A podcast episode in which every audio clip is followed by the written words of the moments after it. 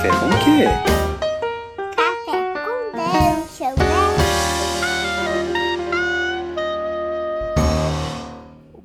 Bom dia, amigos do Regra da Casa.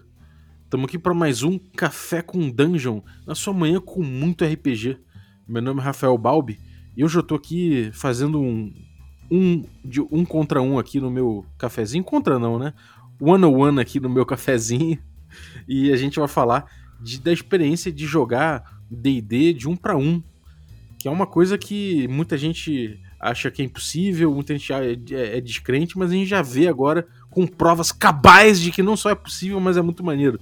Então, pra gente falar disso, a gente tá aqui com o Gruntar na D&D Cyclopedia. Mas antes de chamar a Cyclopedia, eu vou lembrar você que você pode se tornar um assinante do Café com Dungeon, picpay.me barra Café com Dungeon, você entra lá, dá uma olhada nos planos, vê como você pode ajudar a gente e, além de ajudar a gente, você ainda concorre a prêmios, concorre a, a receber aí livros e dados e um monte de mais coisas.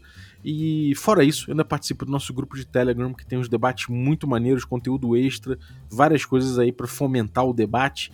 Então é isso aí, vambora. Sembi, é contigo. É isso aí, D&Dzistas! Mais uma D&D Cyclopedia começando.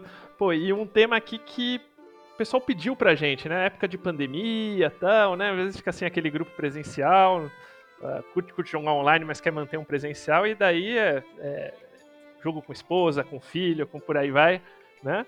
Então a gente chamou aqui o Gruntar. Beleza, Gruntar? Fala aí, galera. Beleza? Tudo tranquilo? Um prazer sempre estar aqui com vocês. Vamos fazer essa participação aí. É engraçado porque até pouco tempo eu nunca tinha feito um RPG mano a mano, né? Um x1 assim, digamos. e, mas vai ser legal falar sobre isso e um pouquinho sobre a experiência. Ah, top. O Gruntar tá com a tá com a stream do Malcave aí, né? Das aventuras do, do Malcave, que é ele e o Azeco. Então, one on one é top, hein? E tá aqui também o Brave e o Balbi. Fala pessoal, boa noite, tudo bem? Como é que vocês estão? E cara, eu tô, tô feliz de estar de tá entrevistando novamente os caras que, que foram pioneiros aí de RPG no, nas streams, agora estão sendo pioneiros também de, de X1 aí na stream. Então, cara, é um prazer receber aqui no, nessa coluna aqui, Gruntar. Valeu mesmo. Valeu, tamo junto. Sempre que tiver aí a oportunidade, só chamar que eu podendo, eu colo aqui com vocês para trocar essa ideia, que é sempre maneira. E, e, além dos caras estarem fazendo, por serem pioneiros de transmitir, eles estão fazendo agora, não sei como vai chamar, se é Gruntar as Ecos Universe ou Rolo Dado Universe. Gruntarverso. Gruntarverso, porque tipo, vai juntando uma string com a outra, é o mesmo mundo, a coisa louca, o Gruntar vai, é, também pode falar um pouco disso aí hoje. Ah, e a ideia é justamente falar disso que o Bob falou. O, muitos chamam de RPG one-on-one. Antigamente, você fala, já vi tipo, material lançado head-to-head, -head, né? Hoje, os mais românticos chamam do it. they, they do it. Mas a ideia é a gente um pouco é, é antes de entrar agora no, no, nas práticas de hoje, é, tipo, é trocar uma ideia e ver que isso já rolava um pouquinho antes, né? É, Balbi, você lembra de ter feito isso no no D&D original, cara, antes, assim? Jogar caixinha da Grow um para um, assim? Não. Não, cara, sinceramente eu sempre eu sempre joguei RPG com um grupão e só a única vez que eu comecei, quer dizer, quando eu comecei a jogar Vampiro, a gente tinha aquela coisa de jogar o background, né, de jogar o o, o, o passado do personagem ali. O prelúdio, aí, né? o prelúdio, isso, e aí o pessoal juntava e fazia um ano um ano. Mas era muito rápido, era uma coisa que não tinha muito, muito, muito significado. D&D eu nunca joguei, cara. Pô, cara, e você sabe que eu fui achar lá no, no AD&D, no primeiro, lá no livrão do, do Efrit lá, Demonião, é, tem uma regra para uma tabela lá para gerar dungeon justo pro one on one. Olha. E, cara, super adaptável aí pro D&D Zero, né? Ou pro Basic mesmo, né? Uhum. E o... É curioso isso, porque é um, é um jogo muito dependente do, do teamwork, né? Do, do trabalho em grupo do, do, do, time ali, da galera com as funções clássicas. Mas, pô, é, cara, eu não duvido nada que seja bem foda mesmo. É, e, o, e os caras lançavam um no, no, no D&D Basic tem umas 4, 5 aventuras, tipo, é, código solo, né, MS solo e tal, que, que é o, a aventura solo, que é bem diferente do, dos Fighting Fantasies. Vocês chegaram no Brave a já jogar alguma coisa nesse sentido? Tipo, não como Fighting Fantasy, que é aquela de vai para um para o outro, mas um que você rola a batalha. O Fighting Fantasy, acho que alguns saíram assim. É, eu joguei, eu comecei na verdade a jogar RPG com Fighting Fantasy, né, no, nos livros jogos, e depois com você tinha aqueles dois livros, né, Aventuras Fantásticas aqui no Brasil, Dungeoneer, né, que era da, que era exatamente os sistemas é, é, deles, né. É, mas eu cheguei a jogar muito D&D mesmo, é, um, um X1, né, que eu chamava com, com, com o mestre. É, principalmente em, em, prelúdio mesmo, né? Quando o mestre queria montar as histórias e para que um jogador não conhecesse a história do outro, e na época que a gente tinha tempo, né, escola, estudava de manhã, ficava de boa à tarde, o mestre foi na casa de cada um dos jogadores, fez os prelúdios individuais e depois disso ele juntou todo mundo na mesa. Então era legal porque a gente já tinha um histórico, já conhecia o cenário, mas não conhecíamos um, um jogador não conhecia o outro ainda. Ficou bem legal essa interação inicial, entendeu? E, e Gruntar, cara, antes do Malcave, você meio que falou que, que nunca fez, mas o Gruntar adolescente, lá quando viu o RPG pela, pela primeira vez, você nunca chegou a, jogar alguma coisa nessa pegada assim? Fiz um ou outro prelúdio desse que nem o Brave falou. Eu lembro de algumas vezes também que tinha que resolver uma situação tipo Ladino que vai na frente fazendo o scout. E uma ou outra aventura eu acho que eu setei para ela para tipo acabar com a galera, tocar um pouco com o Ladino sozinho, mas assim, isso foi outra encarnação, cara. Eu não lembro exatamente direito, mas passa na minha memória. passa alguma coisa assim na minha memória. Prelúdio, é. talvez, um ou outro, e esse esquema de você tá, tá, ali dentro do grupo e de repente algum jogador se, se, se, destaca um pouco do grupo e ter que tocar com ele, né? Ou só alguma coisa, às vezes, que só ele viu, que só ele tá sabendo. É uma mini é, missão é solo, né? Aconteceu sim. É, não, mas missão inteira solo, assim, uma edição inteira, sei lá, uma aventura inteira com o cara, assim, eu não, não me recordo de ter feito antes, mesmo naquela. Mesmo na época que a gente tinha tempo, que nem o falou. Ó, é. naquele documentário lá do Blackmore, do, do Arneson, né? Do jogo, galera jogando lá com o Arneson, tem eles descrevendo o, o Brownson, né? Que é aquele proto-RPG lá que eles jogavam. E tem uns negócios do cara chegar e tirar um, o sujeito ali e jogar sozinho com ele, fazer uma parte solo, depois é, o, o, acontece uma cena que ele tem que tomar o depoimento do cara, então o Arneson vai, vai jogando individualmente com cada um dos jogadores, assim, parece que é bem doido, parece que era bem doido. Realmente isso é uma coisa que já vem com o hobby há muito tempo. É, o Kuntz também, tipo, fazia esses jogos com o Gygax, né? Tipo, acho que o Gygax fazendo uns testinhos dele, acho que até acho que a primeira da, da, da Tomb of Horrors ele meio que rolou sozinho, só que daí eles tinham é, e que vai, acho que nortear muito o estilo de como se faz isso, né? Tipo, o Kuntz ia com aquele exército de de, de orcs contratados para morrer na frente, né? Diferente, por exemplo, que a gente vê o que tá fazendo hoje na, na stream. Que é tipo, é, cara, é um one-on-one que não tem muito NPC, né, Gruntar? É, então, não tem muito NPC não. O, o Azecos até buscou ajuda aqui e ali e eu acabei colocando um NPC principalmente na história, o tal do Astok. é, mas, mas não tem tanto não, cara. A maioria foi ele sozinho e, e ele tocando o jogo. Porque se for botar um monte de NPC também, acho que daí perde o. Perde o rumo, né? Tipo, vai ser aventura solo, mas o cara tá no meio de um guerreiro, um mago, um clérigo e ele lá. E não acho que é o certo, não. É, a, segunda edição, não sei se vocês chegaram já a ver esse material, tem uma série chamada Challenges, que eles fizeram umas aventuras meio por classe que, que era feita, eram feitas para jogar one-on-one -on -one também, tipo um para um. Vocês chegaram a ver esse material já? Não? Eu não vi, cara. É, ele... é eu também não conheço. Eu lembro de ter visto as propagandas, mas não, não, cheguei a ver como é que funcionava. Eu sei que teve. É, eles separaram por classe, né? Então tinha o Fighters Challenge, o Wizards Challenge. Ah, teve, pode crer. Teve até duas. Teve até duas.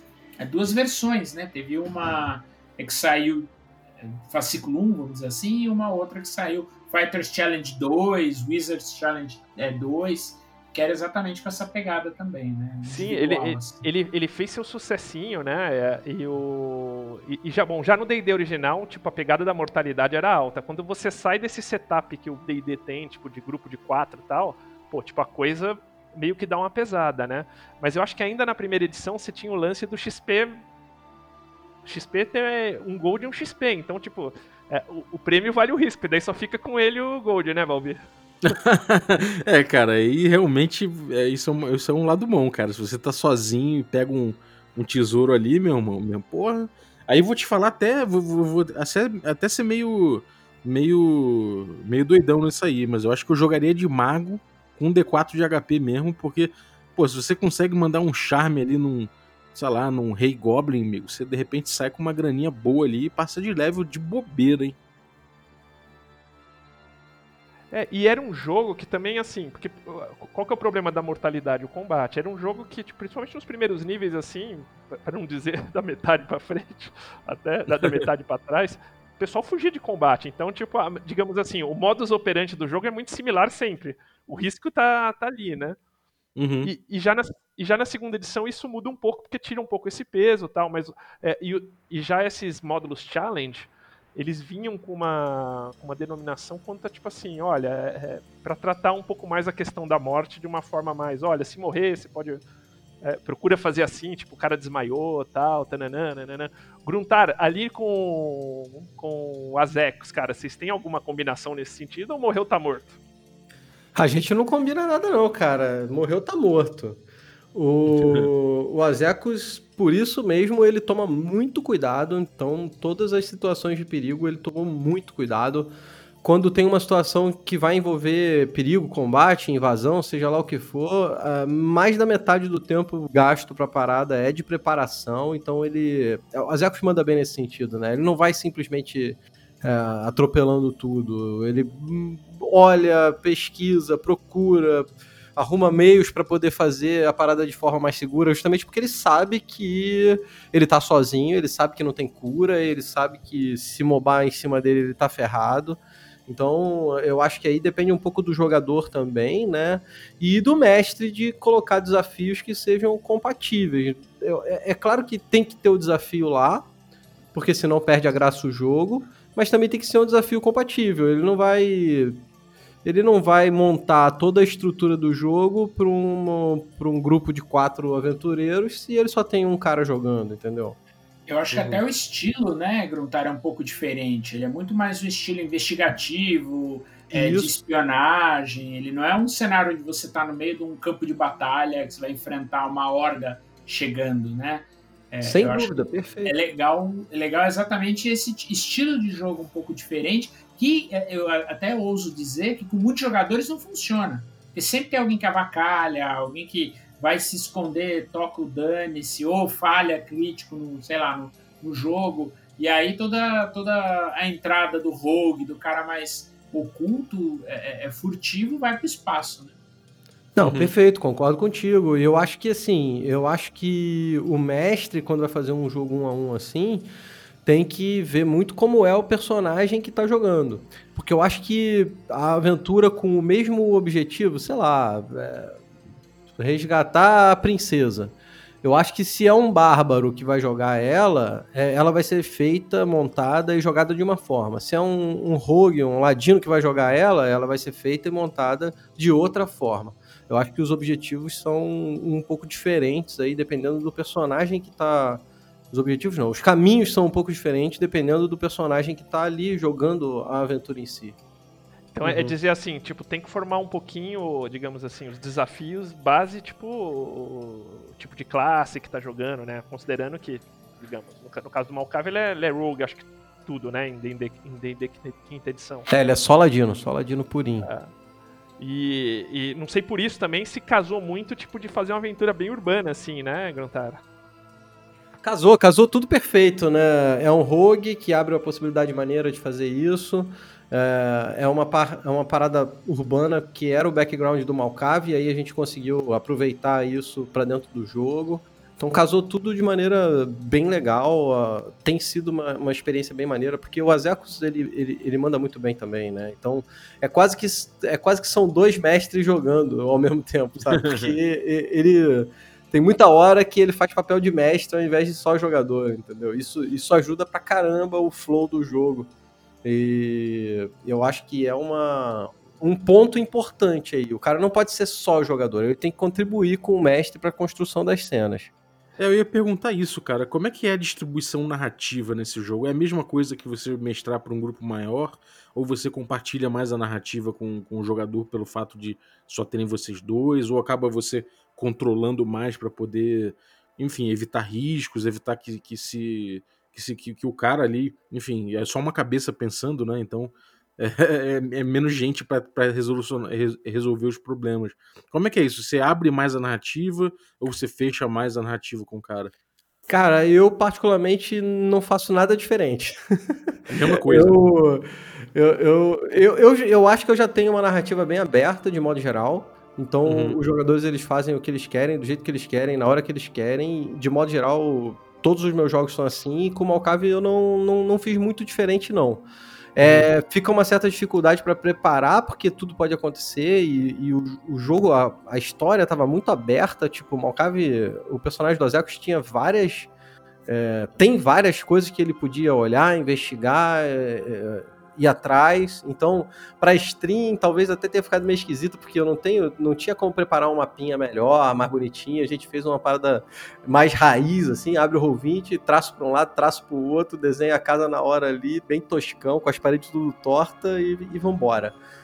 E só que em questão de jogo, eu não não mudei meu estilo não. O Azekos, ele ele ele faz o que ele acha que tem que fazer e, e vambora, sabe? O mais legal é que. Aí é coisa dele, né? Não acho que é preciso o jogador fazer isso, mas eu acho que soma se ele puder fazer. É, eu posso deixar para ele mont... não montar a cena inteira, mas ele, ele consegue passar da cabeça dele o que, que, ele imagina da cena e eu assumo isso como verdade, a não ser que tenha uma ou outra coisa que eu saiba que não pode. Então, sei lá, por exemplo, ele vai ter que invadir um. Vai ter que invadir um forte lá da guarda. Então ele, ah, vou fazer uma parada furtiva. Então ele começou a investigar e olhar. Olha, eu quero procurar uma, uma torre que seja alta que eu possa ver o forte de cima. Beleza, para mim tá feito. Vambora, tem a torre, sabe? E, e, e, segue assim, ah, eu quero olhar isso e aquilo, o muro é assim assado. E tem coisas que ele vai, vai montando que para mim, beleza, serve como verdade, dá pra, dá pra tocar de boa, sabe? O que não foi estragar muito o desafio, né? Isso, exatamente. Se eu vejo que ele tá abusando, daí eu corto a asinha dele. Mas é, normalmente é de boa, sabe? É mais coisa descritiva para ele fazer uma parada que ele tá pensando do que para abusar do jogo, sabe? É, o legal é que o, tem, muita, tem muito jogo hoje que ele dá muito essa, o que o Balbi chama né, da agência do jogador, para o jogador mesmo fazer a narrativa da cena, fazer a narrativa do que. É, é trazer para ele né, essa responsabilidade que nos jogos mais antigos, né, e a gente, pelo menos eu falo por mim, é muito old school, a gente entendia que era muito uma dinâmica do mestre. Né? O mestre ditava aí as regras ou o ambiente e os jogadores interagiam nele. E é curioso ver jogos mais recentes onde o jogador passa a ter essa, esse cetro né, da, da, da narrativa na mão. E é o que você falou mesmo, Gruntara. Você vai, na, vai deixando ele narrar alguma coisa, e se isso está dentro aí da premissa do jogo, vida que segue. Cara, e Gruntar, como você lida, cara, com esse lance do, do tempo de reação e velocidade? Porque. E, e como você vê o Azekos lidando? Porque, por exemplo, do lado do jogador, às vezes, por exemplo, até chegar seu turno de fazer alguma coisa, você tem um tempinho de, pens de pensar. E o mestre também, porque fica aquela discussão do, do grupo. Como que é esse lance mais tipo pau a pau, assim, cara? Cara, é, ao mesmo tempo é maneiro pra caramba. É, e, e, meio assustador, porque o, é o que você falou, a parada não, não para, sabe? O tempo inteiro eu tenho que estar tá dando feedback para ele, né? Falando o que está acontecendo, o que, que ele está vendo, quais são as consequências do que, que ele está fazendo. E ao mesmo tempo, o tempo inteiro ele tem que estar tá decidindo, tomando as decisões do que, que vai tocar, do que, que vai acontecer. De vez em quando rola um momentinho para se pensar no que, no que vai rolar, no que vai acontecer, para você adaptar alguma coisa, ou você pensar realmente o que, que você quer fazer. Mas de modo geral, é um pai bola que deixa o jogo maneiríssimo, sabe? Você não precisa ficar esperando teu turno, você não precisa ficar esperando tua vez. Tá sempre ali você tendo que decidir e tocar o jogo. Fica fazendo Não tabelinha, né? De embolar muito e parar, sabe? Porra, travou tudo. Não, não chegou a acontecer. A gente conseguiu tocar de boa. Mas tal- talvez jogadores menos experientes tenham um pouco de dificuldade nesse sentido. Mas eu acho que é válido. Toma um, dá um gole no refri, come um salgadinho e, e toca, sabe? Vambora. Vo- Você chegou, assim, a ter, tipo, um tipo de sessão zero com ele, assim, tipo, pra definir alguns parâmetros, ou vambora do jeito que tá e é isso aí? Cara, é, não combinamos nada, velho. Não definimos nada, na real. Tô te falando, a gente tá jogando como se estivesse jogando num grupo mesmo. E é engraçado, cara, porque acho que a gente vai chegar nesse ponto, mas é, a- acabou que a história do Malcave tá casando e tá bagunçando com duas campanhas diferentes, mais a história dele, né? Porque tá mexendo no Sombras da Guerra e tá mexendo no Rolo Dado. É, é o background do Rolo Dado lá, Iriabor, que é a cidade que a gente mais teve por lá. E eu tô tendo que amarrar essa parada toda é, sem, sem dar spoiler pro Zecos, porque eu quero que o jogo seja maneiro pra ele, eu não quero que seja é, o scriptado, combinado, sabe qual é? Então a gente combinou nada. Inclusive, eu comecei o jogo com ele quebrando expectativa. Porque ele achou que. Porque, tipo assim, é, a história do Mocave é que ele era um personagem do Azekos lá no Sombras da Guerra. E num certo momento ele saiu do grupo. E, e beleza. E aí a gente queria contar o que, que o Malcave fez depois que ele saiu do grupo. E aí o Azekos tinha a premissa de ir pra Iribor, que é a cidade natal dele e tal, que ele queria resolver as tretas lá. E ele achou que ia ser, beleza, você dormiu aí, acordou, no dia seguinte tá lá em, tá lá em Iribor. E eu já quebrei o paradigma logo de cara. Falei, não, não, cara, você tá longe pra cacete. É um mês de viagem. Você vai, vamos jogar essa viagem aí. Como assim? Não, não, vamos jogar a viagem, porra. Como é que tu vai fazer? Pra onde tu vai? Qual é o esquema? E, e já quebrou ali o para, a ideia inicial, sabe? Eu fiz de propósito pra poder justamente, sei lá, falar, cara, nós vamos de zero aqui, ó. Essa parada é assim, vambora. Mas uma vez me deu, eu assistindo uma, me deu a impressão que uma hora ele chegou, tipo, ele virou totalmente assim, ó, pá! Tipo, o rumo da história, você falou, pera aí, deixa eu pensar o que vai acontecer aqui, velho. Porque, cara, eu, eu, ach, eu, ach, eu vendo assim, achei muito dinâmico, cara. Porque às vezes a gente, tipo, eu lembro de jogar isso mais novo, assim, mas tipo, você vê na stream realmente dá um. dá- uma noção de dinamismo alta. Esse NPC, esse NPC que você usou, você chegou a utilizar essas, essa regra de sidekick que veio no, no, no Essentials da quinta edição? Ou você pegou, tipo, uma fichinha mesmo e normal e vambora, toca aí? Ah, cara, peguei uma fichinha normal e vambora. Na real, não tem nem ficha, tudo na minha cabeça. Ah, tá, tá certíssimo. Tá Mas certo. é legal essa, essa regra do sidekick, viu? Da, da, que saiu no, no Essentials Kit novo. Ele tem uma opção para você jogar com um jogador só. E ele tem um sidekick que não é uma classe mesmo. É, ou você é um Warrior, um Spellcaster ou um Expert. E é um personagem que ele é mesmo, é meio Robin, né, da, da cena. Ele vai ajudando o personagem principal é, para conseguir, enfim, para ser um suporte dele, mas sempre suplementar, né? Ele é tipo uma fichinha de monstro, Gruntar, tipo, que tem, assim, tem, tem as ações meio básicas ali dele, assim, e é como o Brave falou, tipo, você, é um, um sidekick nível 1, ele não tem o mesmo poder que um personagem nível 1. Então você fica com essa sensação meio de Robin mesmo, é meio, tipo, escadinha pra você, pra você fazer sucesso, né?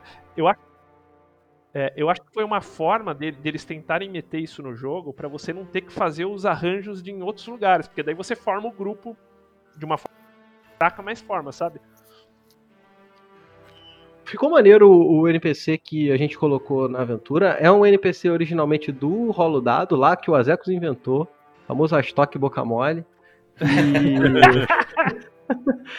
É, ficou maneiro porque ele ajuda sim, mas vira e mexe ele é... Porque o cara, ele é meio. É, é exatamente isso. Ele não é um personagem do mesmo nível do, do, do Malcave. O Malcave é um 10, 11. E o Astok era tipo 2, 3 e olha lá, sabe? Então, tinha horas que o Astok mais atrapalhava do que ajudava. É, e, e- e NPC, tipo, aquela coisa, né? Porque fica sempre aquela. Quando alguém joga com NPC nesse tipo de situação, é fica com DM ou fica com o jogador? Porque o jogador, tipo, não vai fazer aquela interação estilo Baldur's Gate do, do PC, onde os caras às vezes te traem e tal, né? E na real, tipo, sempre tem uma chance disso acontecer. Uh, Balbi tinha, tinha a- na- nas edições anteriores a- as regras de loyalty e de, de lealdade e moral, e tem nessa edição também, que acho que as pessoas podem buscar isso no, no DMG, página 93, 273, que ajuda um pouco a, a- a- assim, a vincular essa reação dos, dos NPCs, né? Se alguém quiser fazer um- uma coisa um pouco mais regrada aí. Então, é, cara, antigamente era muito. Era uma parte muito importante do jogo você ter o- o- os NPCs que, a gente chamava de retainer, né? É, que você mandava na frente ali pra poder. para poder, enfim, botar os perigos pra eles, são os, os aventureiros mais jovens, e eles vão na frente mesmo. E só que tinha um, tinha um limite, né, Pra você pro jogador não usar aquilo ali como se fosse um, um, um outro personagem, um outro bichinho ali do, do Warcraft, né? Ele o que, que, que ele, que, que ele tinha? Você tinha, a- de acordo com o teu carisma, você, você tinha a moral do Retainer. Então, você rolava ali pra ver se, de repente, o, você manda ele...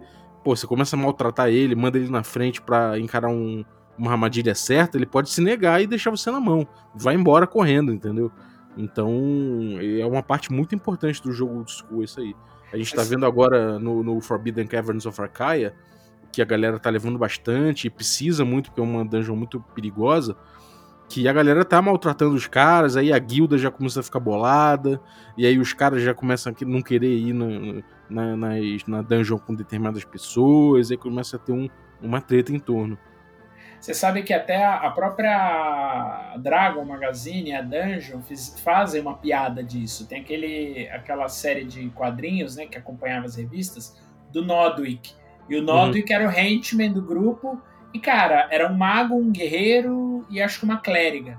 E a galera, meu, usava ele de bucha de canhão. Tem até uma sátira de Dragonlance que eles estão lá brigando, etc. Aparece a Kitiara no dragão, eles jogam ele que nem um míssil em cima do dragão. então é muito engraçado, cara. O cara só se ferrava. Ele tinha aquela carinha de, de henchman, né? De, de, de sidekick, carregando a mochila com os equipamentos, porque tinha aquela regra de peso, que você não podia carregar equipamento. Tudo, então jogava tudo pro, pro sidekick carregar. Não, e, e no caso do Gruntar, já em grupo, ele já faz todos os NPCs, ele faz até a coruja da, da Ana, ele não ia deixar esse NPC na mão do Azecos, né, Gruntar? É, pois é. De jeito nenhum. é porque eu acho que o NPC ele tem vida própria, é exatamente o que vocês estão falando. Eu não uso regra, mas várias vezes o Astok, o Malcave mandava o Astok fazer alguma coisa, ele olhava pro, Azek, pro Malcave e falava, não, eu não, tá maluco? Vou fazer isso aí não. e, e eu acho que é, é por aí, né? Eu, eu acho que é importante você representar o cara de como se ele fosse uma pessoa na vida Sim. real mesmo, né? O cara É. tá ali, tem coisas que ele vai arriscar, tem coisas que não. Se você Não, tratar e- ele mal, ele vai ficar puto e assim por diante. E pode digo mais, convencer ele com grana, falar, ó, te pago isso aqui, ó, o tesouro que a gente vai achar, enfim. Perfeito. Essa interação é legal pra caralho. E te digo mais, eu só usaria a regra em situações assim, tipo, essas regrinhas em situações onde eu tenho, tipo, assim, muita dúvida mesmo assim, conhecendo o NPC, tipo, como o, o NPC reagiria, muita dúvida numa situação em específico, assim, porque é muito mais legal você fazer isso de orgânico, né, cara? Eu, pelo menos, acho assim, não sei o que vocês, o que vocês pensam. Eu, 80% das vezes, gosto dessa parada orgânica. Mas eu concordo que em alguns momentos o mestre tá na dúvida, velho. E aí eu acho maneiro deixar os deuses do RPG decidir, entendeu? Porque Você tem que rolar um dado, você tem que fazer uma parada dessa, se tem a regra ali pra, pra ajudar a comandar esse, esse, essas horas que você tá na dúvida, eu acho bom. Acho que quando tem um risco, né, Balbi?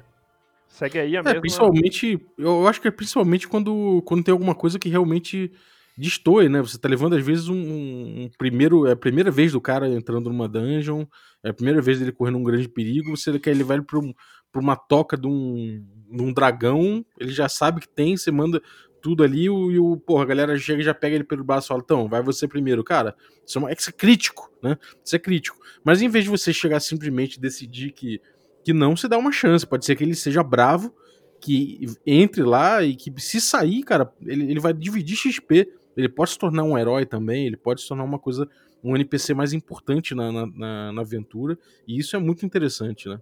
Não, isso que você falou de dividir XP, inclusive, sidekicks dividem XP, cara. Ou seja, tem alguém ajudando, tem que dividir XP, senão fica, é, fica fora, né? Fica, fica um pouco over. É, salvo, sei lá, tenha sido uma, uma dica, alguma coisa meio, meio fora. Assim. Agora, se o cara participou ativamente, não tem nem como não, não vejo eu, né? Não tem nem como não dividir. E, e deixa eu perguntar para vocês, assim, tipo, o Gruntar foi bem direto, ele falou, cara, tipo, aqui é jogo quinta edição, como normal, assim, tipo, morre, morre. É, mas vocês acham que é, morte é uma...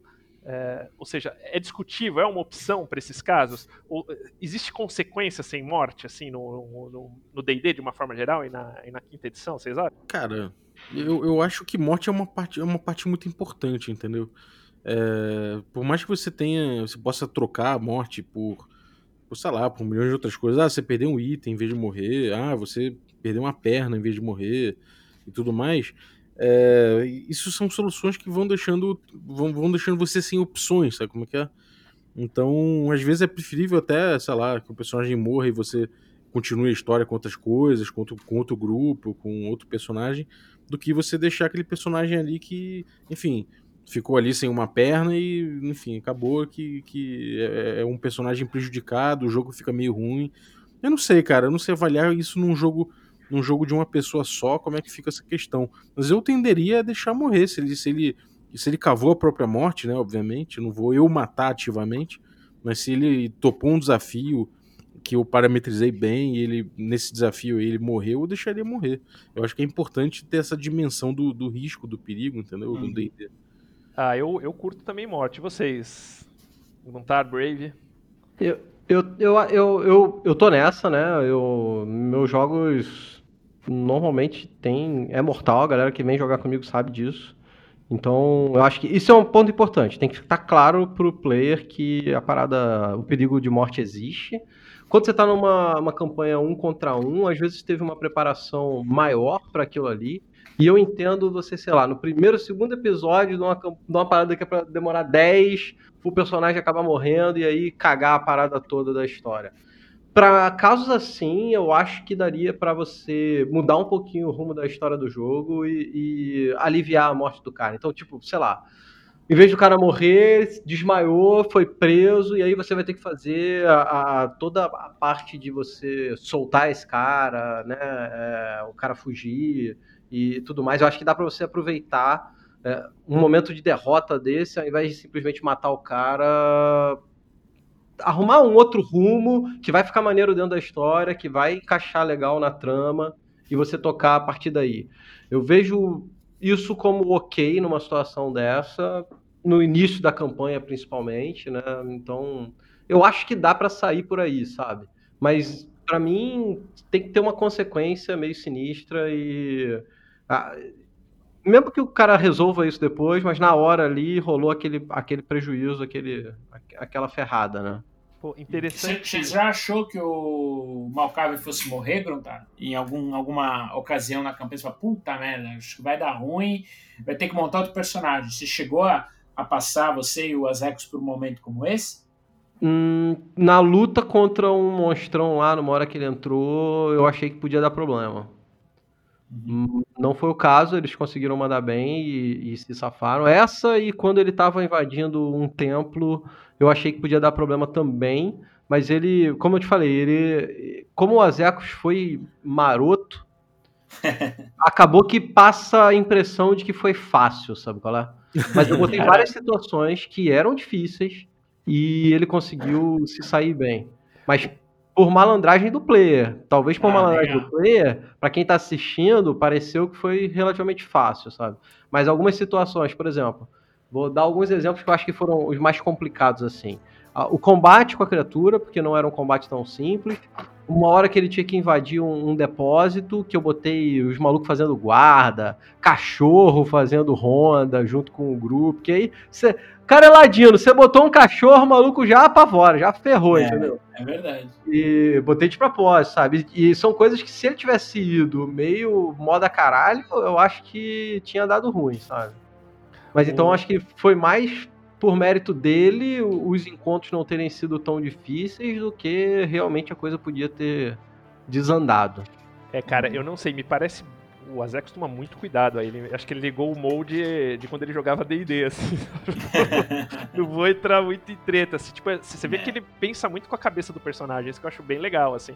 E, e que pro personagem existe um risco de, de vida. Mas em cima disso que você falou, Gruntar, tem uma galera é, de um podcast chamado D&D One on One. E eles. É uma dupla que eles fazem é, histórias, assim, tipo, nessa pegada aí, né? Um- Infelizmente só em inglês. E eles justo fizeram esse lance que você falou, tipo, de um pouco parametrizar a morte, assim. Eles, eles pegaram a regra do Death Saving Throw e consideraram que se você, tipo, morrer, se você se salva, tem, tipo, um dano menor. É tipo, você perde algum item, alguma coisa assim. No, é, se você, ou, ou acorda, sei lá, em algum outro lugar tal. Se você morre mesmo, você tem um dano maior. Usa até, tipo, como o, Balbi comentou aí, as tabelinhas de injury, de, machucados que tem no, DMG, né? Eles só veem a morte assim, tipo, a morte é meio um consenso entre os dois. Quando o cara realmente fez uma merda muito grande, fala, cara, daqui você não sobrevive e, e ponto acabou, né? Mas acho que existe essa essa modalidade aí que você comentou também, que eu acho, assim, uma opção interessante. Não é a que eu mais gosto, mas com certeza é uma opção interessante. E acho que É, eu. tem, Brave, é, aquelas regrinhas de healing, né? É, Aham. Surge e tal, tipo, que tinha na quarta edição, e que torna um jogo mais heróico, action points, né? É, eu acho que a questão da morte, né, como a gente estava falando, é importante. Eu acho que assim, tem, é importante servir a história, mas eu acho que principalmente no critério de jogo, é, ela e até para ela ser um desafio.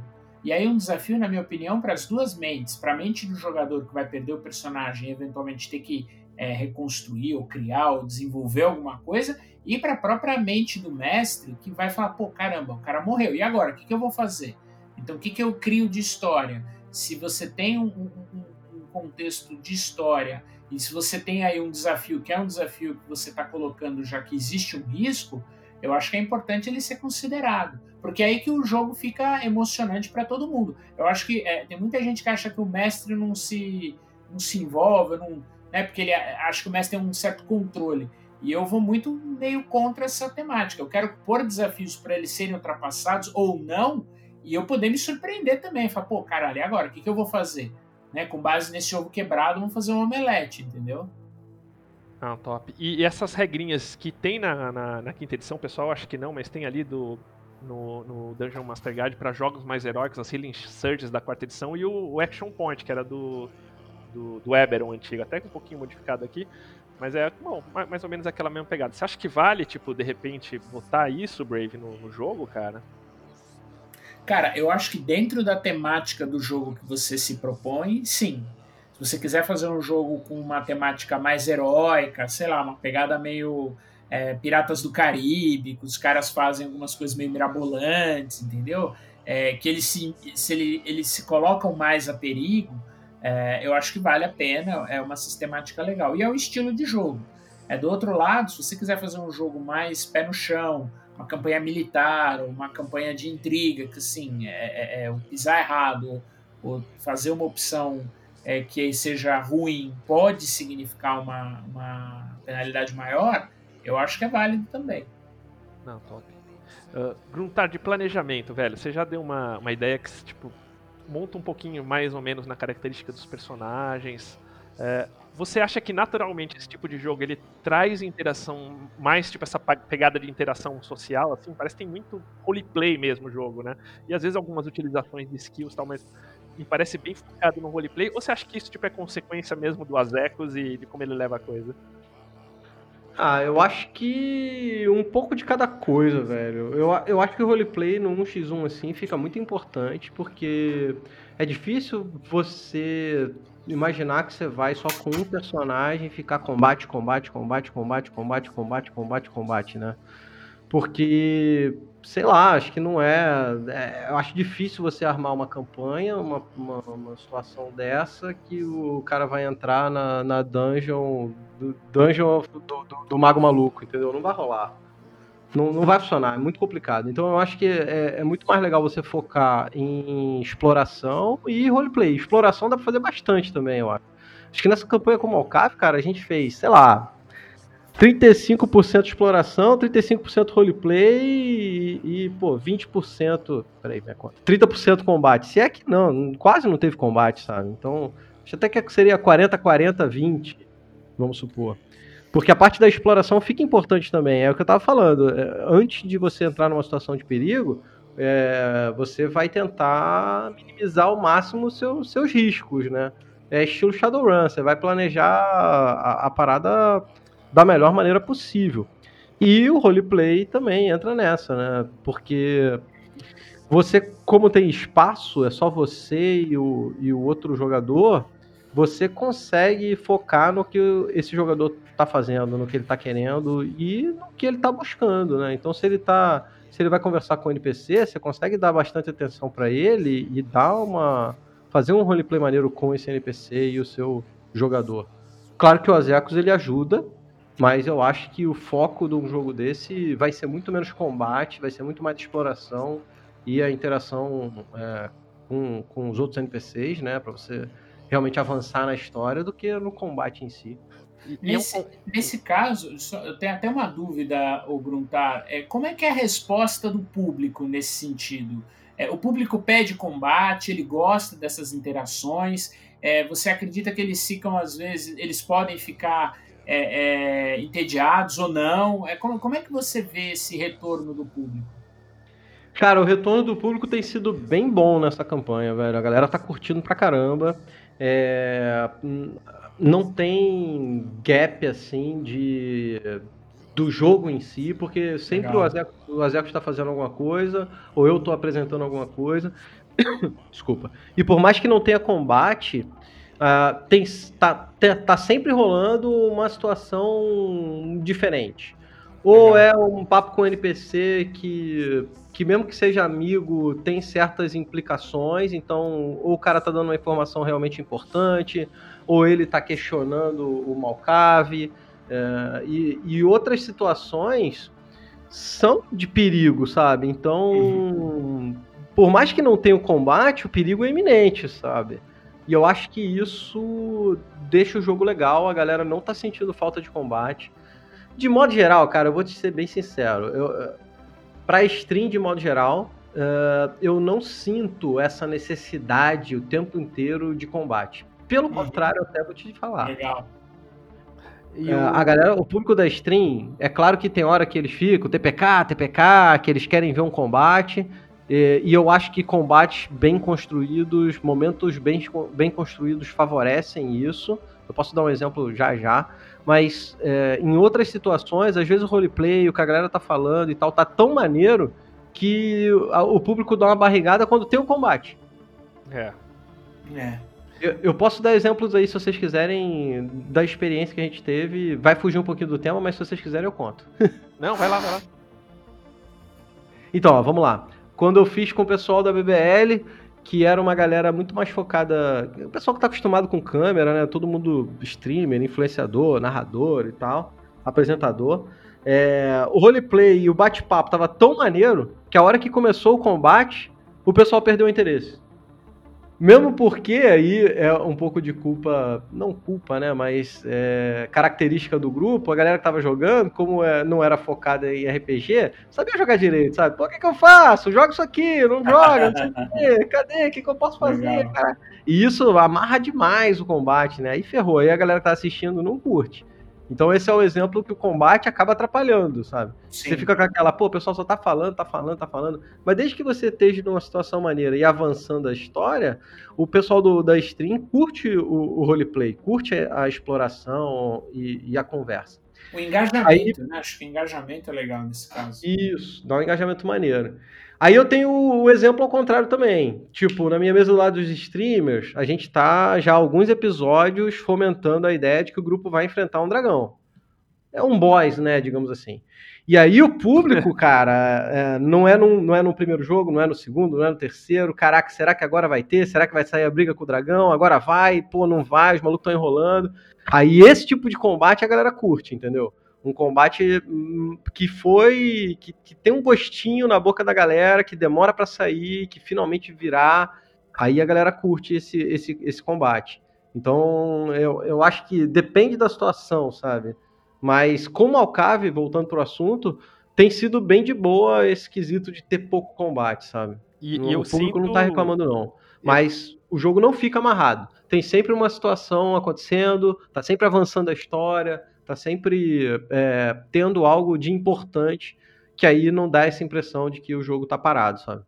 E, e eu sinto, cara, tipo, não sei se especificamente a minha experiência ali com o chat, tudo que me parece que dessa o chat é meio bem maioria ecos assim, né? Tipo, não quer ver muito o circo pegar fogo. Tipo, acho que por ele estar tá sozinho a galera fica mais mais torcendo para ele ali mesmo, né? Sim, a galera tá torcendo pro Malcave, tá, tá de boa. Mas, mas isso é engraçado, velho, porque o público ele quer ver sangue, quer ver fogo no parquinho. Aí quando os players começam a se ferrar, aí vira, aí muda. Porra, Gruntar, vai matar os caras. Fulano é maneiro, não mata não. não.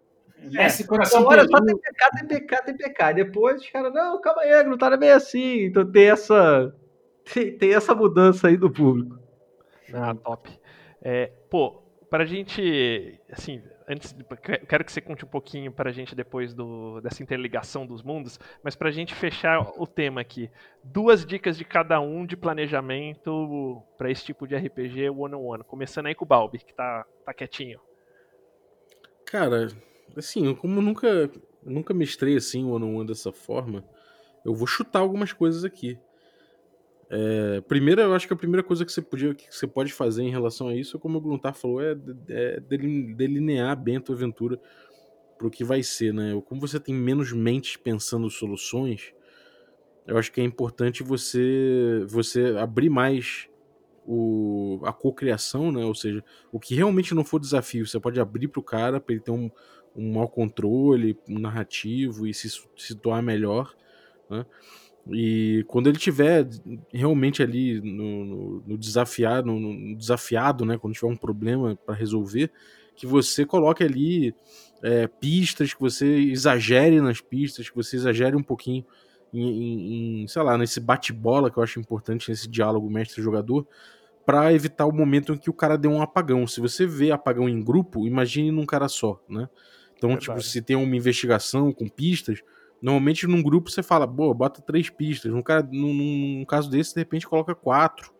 Coloca mais, ou coloca uma pista essencial aparecendo independente da, da performance do cara, entendeu? Enfim, eu acho que você tem que se resguardar um pouco para que para que não haja pausas, né, na, na, na, aventura. Outra coisa é você, é você fazer isso com gente que você já está bem entrosado, né? Se você estiver bem entrosado com, com essa pessoa, provavelmente vai rolar muito melhor o teu jogo. Então, não, não acredito que se você pegar uma, sei lá, uma pessoa qualquer que você não conhece, está conhecendo agora, é, a chance de você ter, um, ter uma aventura também que não renda é, é muito maior, né? Então, tente fazer isso primeiro com pessoas que você, que você é, já conhece melhor, já confia melhor e já sabe que pode delegar um pouco mais para ela também o próprio o próprio a própria construção de cena, né? Acho que. Acho que seria isso, cara. Top. Brave. Ótimas dicas do Bob. Porra, Porra Eu vou muito nessa linha. Eu acho que é conhecendo a história que você quer contar junto com o jogador é, o tipo de o tipo de roteiro que você vai fazer, né? Uma história é a história de um rogue, outra história é a história de um bardo, outra história é a história de um clérigo, né? É, então tentar delinear melhor a história dentro do contexto que você está fazendo junto com o jogador é, essa, esse grau de, de cumplicidade ele é essencial. O jogador tem que ter um. Você tem que conhecer bem o jogador para poder delegar algumas coisas para ele e poder fazer nessa tabelinha aí, né? Você toca para ele, ele toca de volta, para o jogo ficar fluido. Uh, uh, uh, e lidar, saber lidar com situações ou com imprevistos, né? E tanto você quanto o jogador vão estar muito mais sujeitos a eles, né? E são, são duas cabeças, né? Um grupo tem, sei lá, cinco, seis pessoas juntas que alguém pode ter uma, uma ideia aí do nada. É. O Gruntar, cara, tipo, você, assim, numa forma mais prática, assim, tipo, antes de rolar o Malcave, o que, que você pensa, assim, tipo, ah, vou ter um. É, isso, essa sessão eu vou fazer isso, já deixo uns dois ou três encontros preparados. Como que é isso aí para você? É, eu acho que a parada que o Bob falou é muito importante, você não deixar o, o fio da meada do jogo se perder. Então, principalmente como a gente falou, a parada é mais baseada em interação social e exploração. Se o jogo ficar só amarrado com uma coisa que o jogador tinha que ter feito para poder andar a história, você pode cair numa armadilha de travar o jogo. Então, eu acho que a ideia de você ter na sua mente o que está acontecendo na história, independente do que o jogador faz, é, é, muito do que eu faço por um jogo normal, né? Então, assim, na minha cabeça, eu tenho montado certinho o que, que cada player. Quando eu digo player, eu digo, eu quero dizer personagem. Que cada agente tá fazendo, né? Então, o que, que a igreja tá fazendo, o que, que o governador tá fazendo, o que, que o ladrão tá fazendo, o que, que o outro tá fazendo. Então, o que, que tá todo mundo fazendo, independente do jogador. Então, acho que isso é um ponto importante. Então, independente do jogador, tá tudo acontecendo e aquele mundo tá virando. O jogador vai interferir em pontos aqui ou acolá, e aí você vai adaptando isso e vai trazendo isso para a história, mas sempre tendo várias opções assim pro, pro, pro jogador poder seguir, né? Para você não, não travar. Isso é a dica que o Bob deu, eu acho que é importantíssima porque senão você pode chegar numa situação que o jogo vai travar e aí você vai ter que fazer aquele negócio meio forçado. Ah, veio o maluco aí e te deu uma ideia, sabe? Que, a velha marmelada, né? É, aí vira marmelada. Então eu acho importante o cara ter. Porque se você tem vários. várias um leque, várias possibilidades, mesmo que o jogador não tenha encontrado uma que seja muito importante, que seja o principal, que seja main, mas ele tem uma, uma pista secundária que ele pode olhar, você pode de novo inserir aquela, aquela jogada para o main plot nessa pista que o cara tá seguindo, entendeu? Você coloca lá o que ele tá pesquisando e de repente ele acha ainda mais coisa. E você volta o rumo pro jogo. É, então eu acho que isso é, é, é bastante importante. E aí. Uh, outra coisa eu acho que é você adaptar pro estilo do cara que tá jogando com você. Se é um cara que gosta de interação social, você vai botar mais disso no jogo. Se você acha que o cara vai curtir mais a exploração, você vai botar mais isso pro jogo. Se, aí é mais o que o Brave falou, né? Se o personagem é um bárbaro, os desafios são diferentes. Você vai ter um desafio que vai basear mais na força do cara, sabe? Exatamente. É, entendeu? Você não pode colocar num jogo que tem o, o único personagem que é o bárbaro para ele ficar conversando com o nobre da cidade, entendeu? Não, talvez não vá funcionar tão uhum. bem. Ou para ele ficar desarmando a armadilha que, que também não vai rolar, sabe? É, você vai botar ele lá, sei lá, para desafiar o chefe da tribo na porrada, ou para escalar a montanha, sei lá. Eu, eu acho que você tem que adaptar um pouquinho os desafios da sua história de acordo com o personagem que tá jogando ela. Uhum. Top. A minha dica fica, tipo, para quem gosta de parametrizar desafio tal. Eu peguei. Esse eu não testei ainda, vou testar, mas dou para vocês testarem também. É, dentro daquele modelinho de, de, aquela modelagem de encontros que tem no, no DMG, é, existem algumas ferramentas, uma é o Kobold Fight Club, que você pode colocar, por exemplo, um personagem e setar, tipo, o desafio e, e, jogar os monstrinhos ali, é gratuito o Kobold Fight Club, e, e, ele vai dando um desafio, se é difícil, se é fácil, se é mortal tal. É, para um jogador, o pessoal fala que funciona bem você, tipo, setar esses desafios no, no difícil, no hard. Então fica a dica aí pra, pra galera testar. E acho que a gente deu uma boa co cobriu aí bem, né? Eu só pediria para o Gruntar comentar com a gente aí, finalizando como ele falou, desse universo expandido que eles estão criando aí, tipo, com Malcave, com Sombras da Guerra e...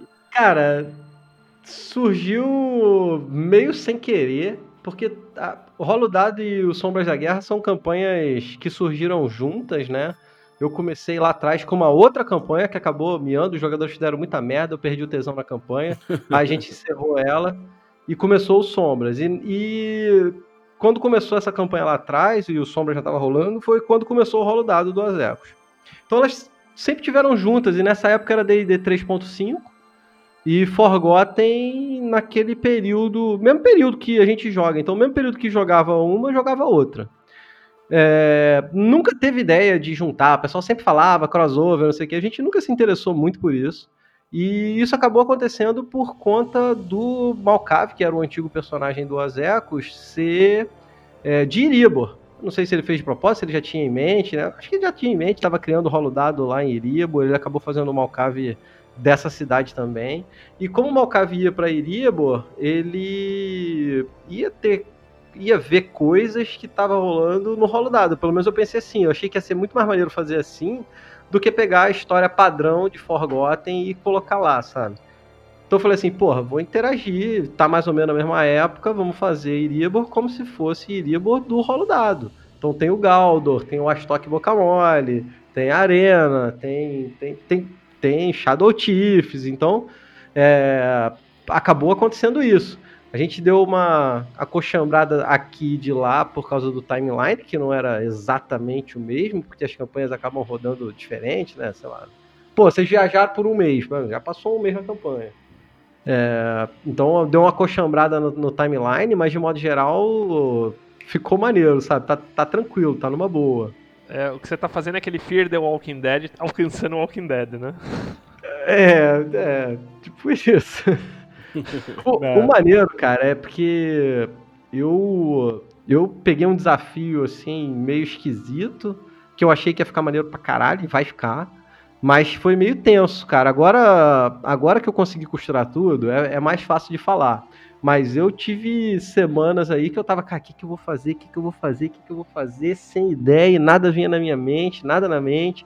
E, porra, tive que ficar efetivamente a semana inteira pensando o que, que eu ia fazer para poder amarrar o rolo dado, o Sombras da Guerra, junto nessa campanha solo do Malcave, sabe? Eu acho que o resultado final ficou muito foda, velho. O bom de você ficar com a cabeça focada nisso é que acaba saindo uma parada maneira, muito mais maneira do que se você deixasse só rolar, sabe? Uhum. Top.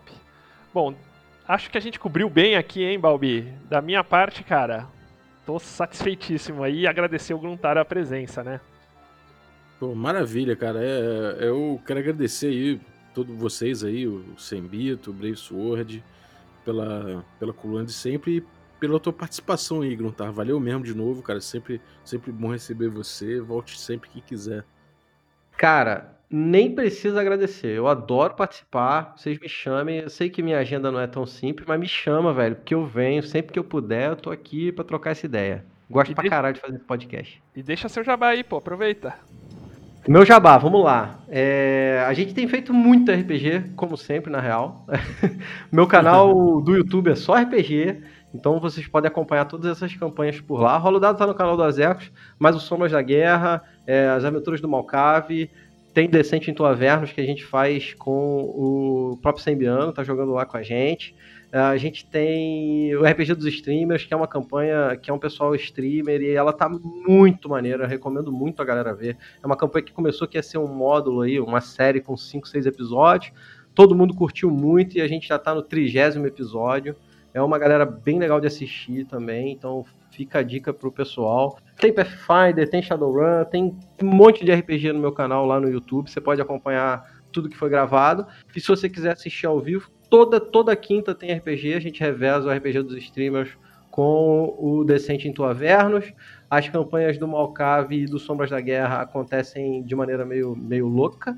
É, mas se você me seguir no Twitter, eu sempre aviso aí com um pouquinho de antecedência, então você pode acompanhar ao vivo que é muito maneiro acompanhar ao vivo, tem ferramentas que o chat participa lá com dado e tudo mais, então é maneiro também. Eu acho que é outra experiência você acompanhar ao vivo, que você meio que participa ali do jogo, você não vou falar que tá jogando junto, que, você, que eu estaria mentindo para você.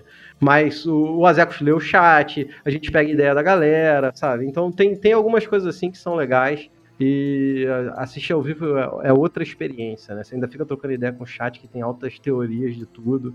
E, então, é isso, guys. É, obrigado pelo convite. Não, não só vocês têm que agradecer, eu que agradeço o convite. Beleza, tamo junto. Sembito, algum recadinho? Cara, segue a gente aí, arroba Sembiana, arroba Regra da Casa, arroba Brave Sword. Você também, né? O... Como é que é o seu? É arroba... É, o meu é Rbalb e o Gruntar é Gruntar TV, né? Gruntar TV. É, Gruntar TV é tudo. Arroba Gruntar Twitter, TV. Facebook, tudo. YouTube, e se, Twitch. E se você está nos escutando hoje, é quinta-feira, à noite, vai lá ver que tem Baldur's Gate. É, isso vai aí. Vai no Gruntar TV, cola lá pra ver a gente descendo pra Verno. Só isso. Da minha parte, é isso aí, velhão. Então fechou. Muito obrigado, galera. Valeu mesmo vocês aí mais uma vez na coluna. Queria agradecer também, especialmente nossos, nossos apoiadores, nossos assinantes, né? Que, enfim, tornam possível mais uma coluna dessa semanal, né? Então, muito obrigado a todos vocês, tanto os cafés expressos, café com creme e também nossos café gourmet aí. Então, queria agradecer pessoalmente aí o, o nossos, nossos apoiadores do, do, nível mais alto, que é o Ricardo Mate, Adriel Lucas, Erasmo Barros, Pedro Cocola, equipe Roleplayers com Kobe e o Denis Lima. Brigadaço, gente. E, bom, se você quiser também se tornar um assinante, picpay.me barra café com dungeon, dá uma olhada nos planos, vê o que cabe melhor para você. E além de ajudar o podcast a ficar cada vez mais profissional e ser cada vez mais constante, a gente já vai voltar daqui a pouco a ter cinco vezes por semana, graças aos apoiadores, e até seis vezes por semana no futuro. Então, se você quiser apoiar isso tudo, dá uma ajuda aí, você ainda concorre a sorteios e, e também participa do nosso grupo de Telegram, onde você recebe conteúdo extra e, enfim, participa de várias discussões interessantes, porque lá meu, meu papel é fomentar a discussão. Eventualmente essas discussões voltam para o podcast. E por último, eu queria agradecer aqui o autor da vinhetinha de hoje, que foi o César Questor e sua filhinha Isadora. Muito obrigado pela vinheta. É, e se você quer contribuir também com uma vinhetinha sua para o nosso Café com Dungeon, cedendo os direitos da sua voz ali no contexto, é só da aberturinha ali do nosso, nosso programa, é, pode mandar um WhatsApp pro número que está na descrição do episódio. E aí você manda e a gente usa, cita você no finalzinho, agradecendo. Muito obrigado e até a próxima.